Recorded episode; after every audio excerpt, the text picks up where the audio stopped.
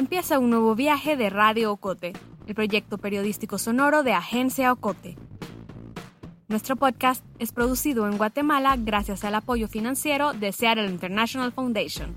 Acompáñanos pues a escuchar otro episodio en el que te contaremos la realidad desde las voces diversas de esta Mesoamérica del siglo XXI. A esto le llamaré el diario de una indígena. Ya van como cinco videos que subo en TikTok con mi traje tip, en los cuales siempre mencionan estas cosas.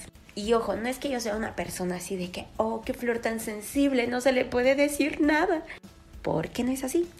Y es que esto sobrepasa TikTok, ¿saben? Es algo que vives todos los días y es la discriminación. Ella es Bárbara Sacché. Es quiché, tiene 22 años y vive en Huehuetenango. Mencionan siempre cosas como que por qué no estoy en la tortilla, que la patrona me va a cachar en su cuarto, entre otras cosas. Yo ya me siento en la novela esa de Simplemente María. Y es que todo trabajo es digno, pero lo que no entiendo es por qué si ven a una persona indígena lo relacionan rápido con eso y hacen sentir como que ustedes están hasta acá y uno hasta acá. Bárbara es también una TikToker. Desde el 2019 supo apropiarse del lenguaje de la red social que potencia la brevedad, la agilidad y el humor. Comparte material sobre su idioma, identidad y sobre la indumentaria maya en su serie Diario de una indígena. Vamos a aprender los sabores. Dulce se dice ki, ki. Salado se dice tsa, tsa, tsa, tsa. Solo tsa. Ácido se dice cham, cham.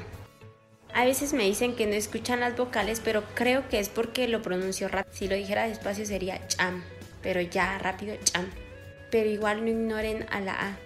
Lo único que debemos ignorar son las indirectas de nuestros ex y los mensajes también. TikTok fue creada por la firma china de tecnología ByteDance. Es una red social que permite a sus usuarios grabar, editar y compartir videos cortos, con la posibilidad de añadir fondos musicales, efectos de sonido y filtros o efectos visuales. El contenido de Bárbara acumula cientos de miles de vistas. Medios guatemaltecos como Soy502 y Guatemala.com e internacionales como AJ Plus hablan de ella. Otros líderes mayas también la aplauden y dicen que es importante que su generación, como lo han hecho las anteriores, se adueñen de su cultura y ayuden a mantenerla viva. Pero le tomó años superar la violencia racial que sufrió de niña, antes de causar furor en redes con su gracioso y amable tono.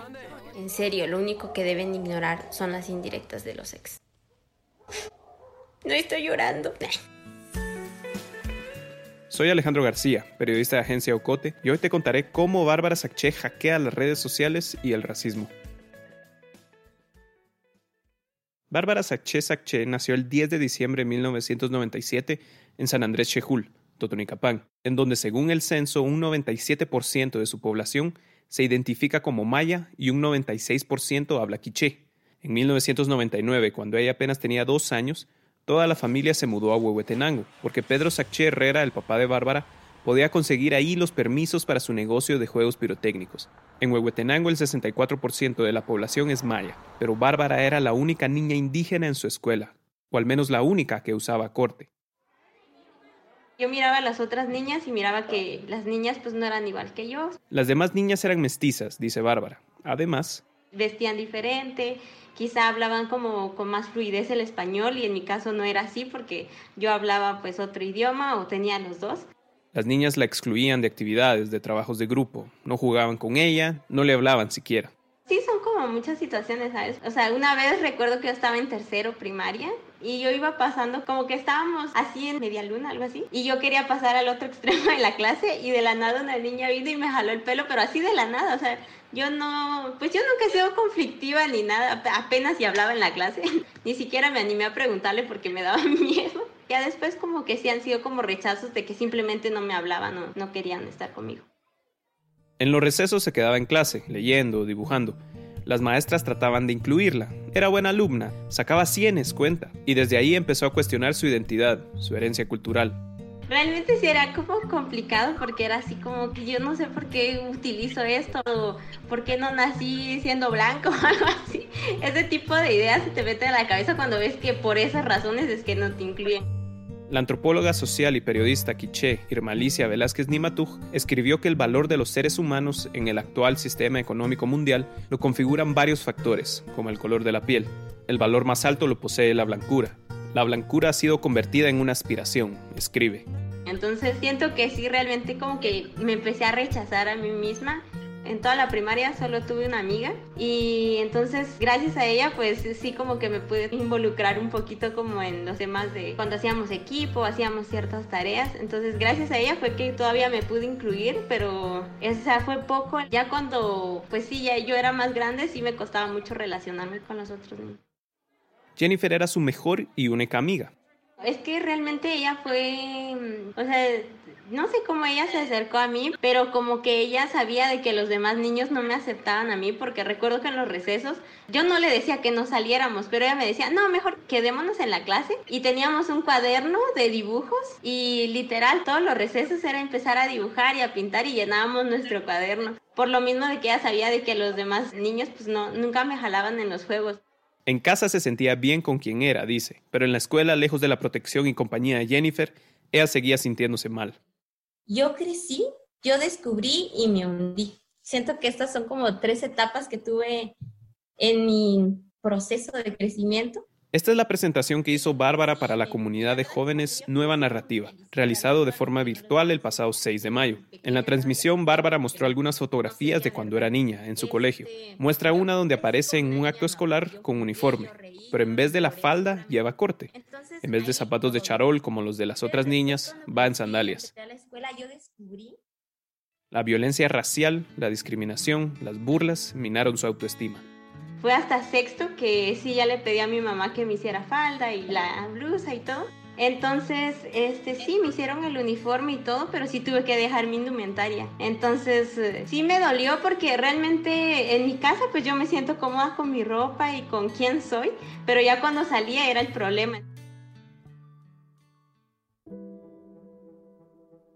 Hubo un lapso de tiempo que marcó mucho mi vida y fue en el 2011 que en la cotidianidad pues era mucho más frecuente encontrarme con situaciones en las que era rechazada por ser mujer indígena.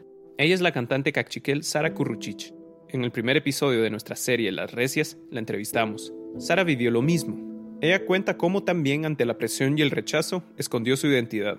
Hubo un tiempo en el que sentí que fue demasiado, demasiados insultos, demasiadas palabras muy ofensivas, también muchos asaltos.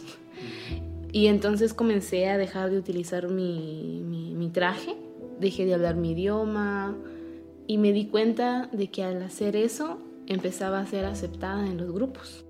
Para Sara el asedio no se detuvo ahí, tampoco para Bárbara. Es que realmente yo veía que me miraban y, o sea, una cosa era como que el hecho de pues, utilizar indumentaria, otra como que el hecho de que como que yo no tenía nada que aportar, ¿sabes? Realmente no me sentía cómoda con quién era, entonces sí sentía yo como un castigo llevar mi indumentaria. Incluso yo no decía abiertamente de que, ay, yo soy indígena. O bueno, mis papás hablan quiché, o sea, a mí me daba vergüenza y me da vergüenza ahora decir que me daba vergüenza, pero sí me daba vergüenza decirlo. Entonces realmente siento que eso fue lo que hizo que pues mi autoestima estuviera por los suelos siempre. En el libro La metamorfosis del racismo en Guatemala, la socióloga, politóloga e historiadora Marta Elena Casaus presenta la definición del racismo del escritor y ensayista francés Albert Memmi. Él la describe como la valorización generalizada y definitiva de unas diferencias biológicas y culturales, reales e imaginarias, en provecho del acusador y en detrimento de su víctima, con el fin de justificar un sistema de dominación. Bárbara describe su transformación de la siguiente forma. Entendí, me amé, me perdoné. Siento que fue más cuando entré a diversificado, porque como que me topé con personas que realmente me enseñaron como a amarme a mí misma o que me aceptaban y que decían, es que qué bonito tu traje, es que deberías utilizarlo más sobre todo mi mejor amiga que se llama Krasley. Igual yo solo tuve una mejor amiga en diversificado, pero ahí sí a las demás personas sí me aceptaban.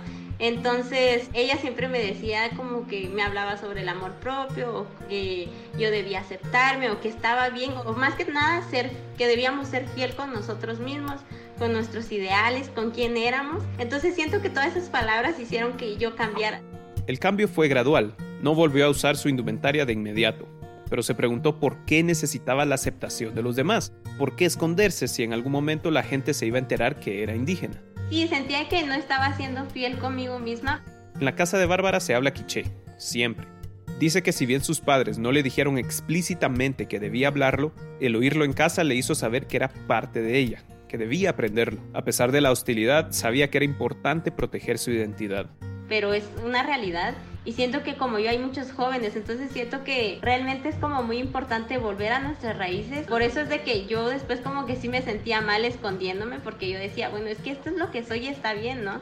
Y siento que debía como abrazar lo que soy y, y ya, no tener miedo. En el 2018, Bárbara empezó a estudiar Administración de Empresas en la Universidad Mariano Galvez, en la sede de Huehuetenango. Desde el primer día de clases volvió a usar su indumentaria. Tres años después, en el 2018, abrió su cuenta de TikTok. Y en mayo de 2019, Bárbara subió su primer video usando su indumentaria y bailando I Feel Good de James Brown. En la publicación escribió, solo sé tú misma y las personas correctas llegarán a tu vida. Su cuenta de TikTok tiene 60.000 seguidores más después del corte.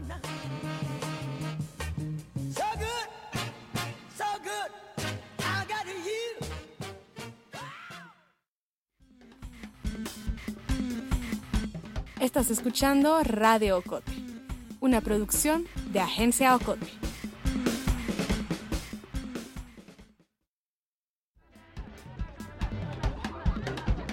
En Agencia Ocote queremos formar una comunidad activa Síguenos en redes sociales como Agencia Ocote. También te invitamos a unirte al círculo de oyentes de Radio Ocote. Búscanos en Facebook. Somos La Fogata. Ya, me está pegando, ¿eh? Siento que ya me estoy mareando. Tía Chanchis, recógeme. Levántame, no sé qué me dieron. Dame hongos curativos. Tía Chanchis. Lo que escuchan es un video del controversial youtuber Luisito Comunica durante su visita en Guatemala. Muchos lo llaman el país de la eterna primavera o el corazón del mundo maya. Lo cierto es que esta nación ofrece la oportunidad de explorar una tierra tan mágica como su historia. Bienvenidos a Guatemala. Y él es Alan Estrada, youtuber del canal Alan por el Mundo. Dice Bárbara que siempre le han gustado las redes sociales, que en un momento quiso ser youtuber y que quería viajar y hacer material como el de Luisito y el de Alan. ¿Qué onda mis queridos viajeros? Estoy en la Terminal 2 del aeropuerto de la Ciudad de México y estoy a punto de iniciar una nueva aventura con Alan por el mundo. Entonces ya después descubrí TikTok y de hecho pues, solita lo descubrí, no sé ni cómo, y realmente me gustaba como todas las tendencias que estaban. Esta es la primera publicación de Bárbara Sacché en TikTok, cuando aún no usaba su indumentaria maya en sus publicaciones. Salía pues en jeans y playera. Sí, Pimpinela. Sale Bárbara cantando la canción A esa, del dueto Pimpinela. Este es el segundo video. Qué pena que no seas la infinitud. El tiempo desgasta hasta el propio tiempo. Es ella, o más bien sus manos. Bárbara dibujó símbolos o la letra de Dime quién ama de verdad, de Beret y Karen Méndez, el símbolo del infinito, un reloj, etc.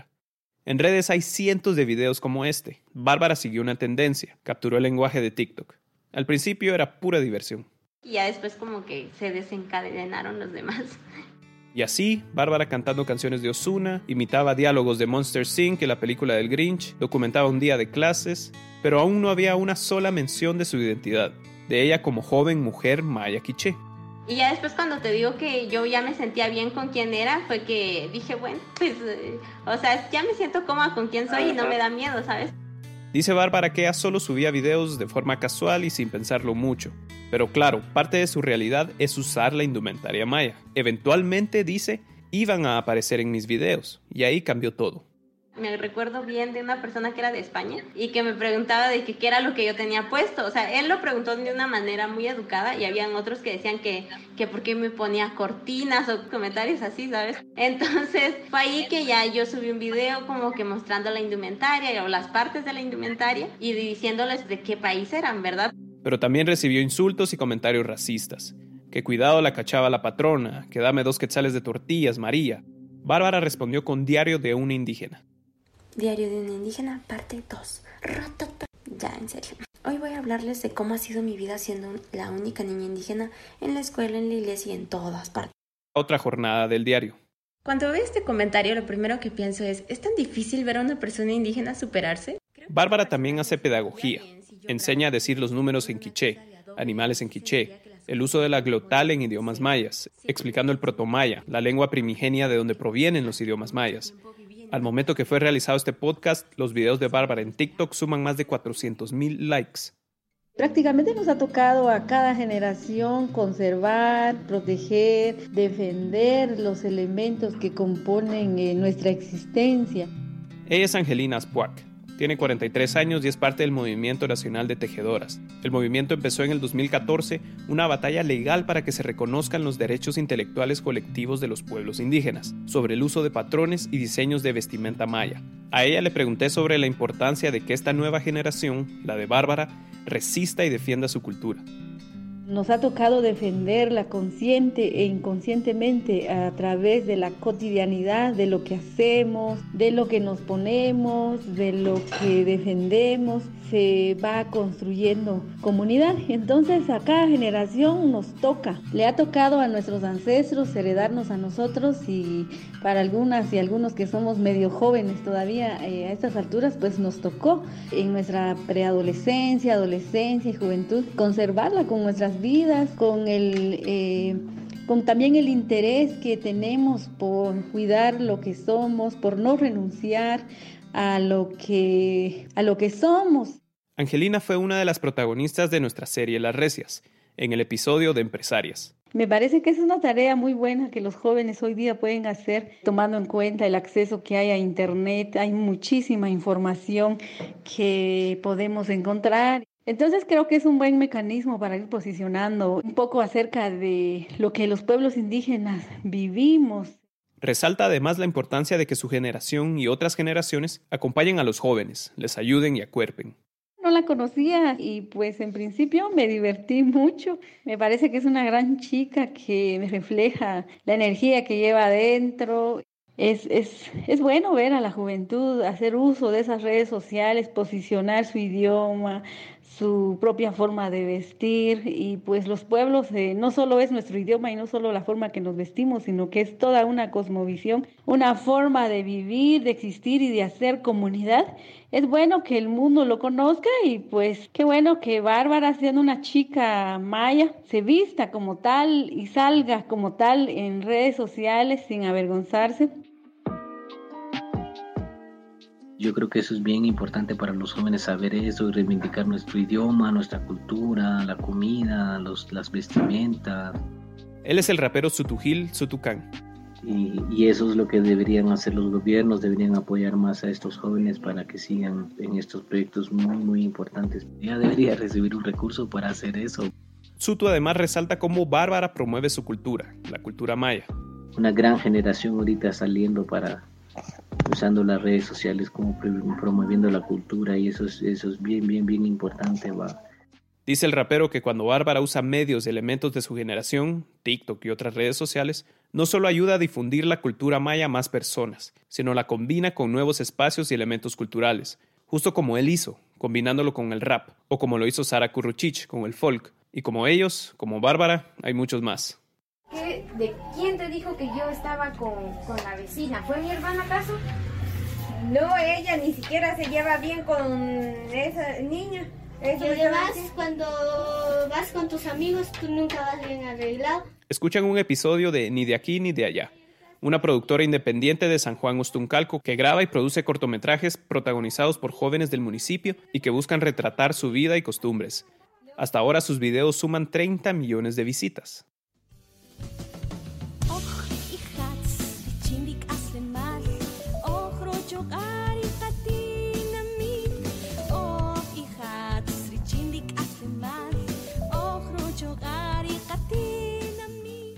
Ella es Chumilcaj, cantante cachiquel de San Juan Comalapa, Chimaltenango.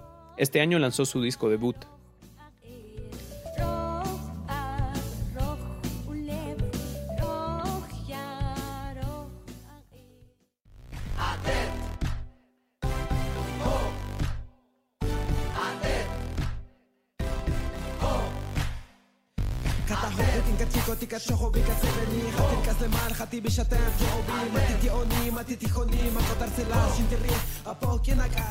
Y ellos son Pachuxig, o Poesía Loca, un grupo de rap de San Juan La Laguna, Sololá. Cantan en su tujil.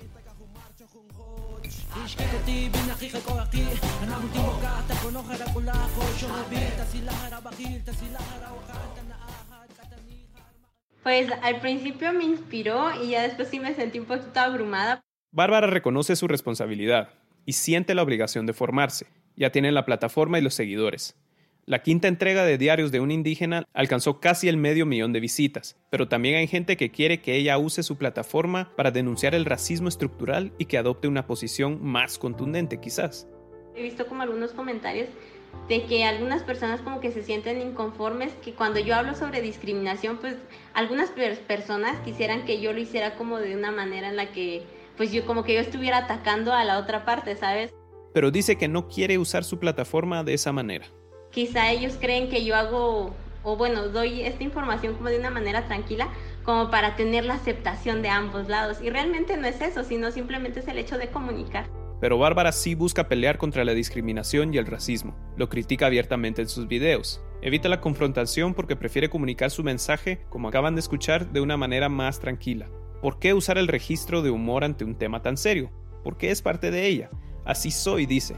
La misma Angelina Spoak señala que el humor de Bárbara, su accesibilidad, su calidez y creatividad podrían en parte explicar su éxito, pero Bárbara sabe que la gente la está viendo, es decir, sabe que tiene una responsabilidad. La responsabilidad es siempre exigir igualdad y reprobar la discriminación. A pesar de ofrecer un contenido ligero, digamos, quiere ser muy precisa y admite que ha cometido errores. En el 2019 aún le decía a su indumentaria traje típico. Siete meses después lanzó este video. El otro día una chica me dijo, oye Bárbara, estás utilizando mal un término. Y yo así de, perdón, pero si yo me lo sé todo. No es cierto, no me sé todo. Incluso pienso de que siempre estamos en un constante aprendizaje, entonces pues vamos a aprender juntos. El término que estaba utilizando mal era el de traje típico, porque en realidad es indumentaria maya o traje maya. Y les voy a decir por qué ya no se considera traje típico, porque el traje típico hace más referencia a algo folclórico y no lo es. Debe llamarse indumentaria maya o traje maya porque en realidad esto es una obra de arte, ya que expresa la creatividad, los conocimientos y la simbología de cada comunidad indígena. Desde entonces, Bárbara acude a libros y al Internet.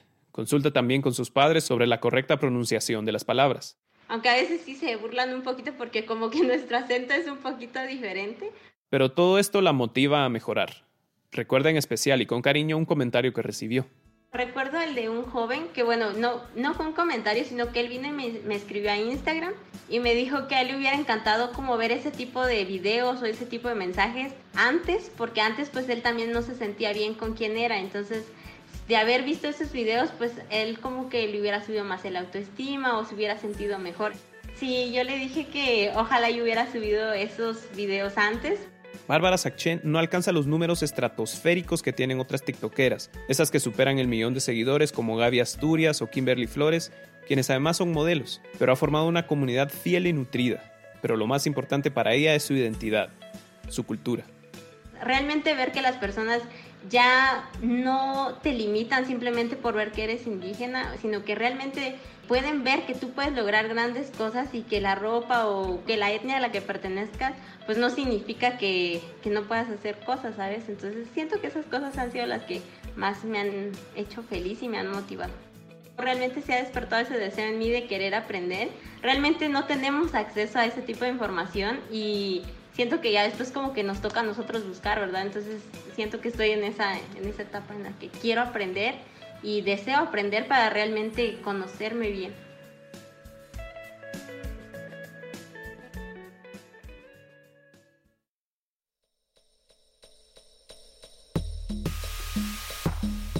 La historia de hoy finaliza aquí, pero aún nos quedan muchas voces por escuchar. Suscríbete a nuestro boletín y síguenos en las redes sociales. Experimenta nuestra página www.agenciaocote.com para otras historias en otros formatos. Radio Ocote es producido en Guatemala por el equipo de Agencia Ocote, con el apoyo financiero de Seattle International Foundation. Agencia Ocote trabaja con el aporte de fondos operativos de Servicios Ocote, Foundation for a Just Society, el Fondo Centroamericano de Mujeres FCAM, Oak Foundation y Planned Parenthood.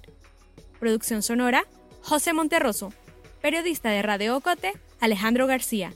Voz institucional, Lucía Reynoso Flores. Coordinación técnica y creativa, Julio Serrano Echeverría. Dirección y edición, Alejandra Gutiérrez Valdizán. Música original, Juan Carlos Barrios.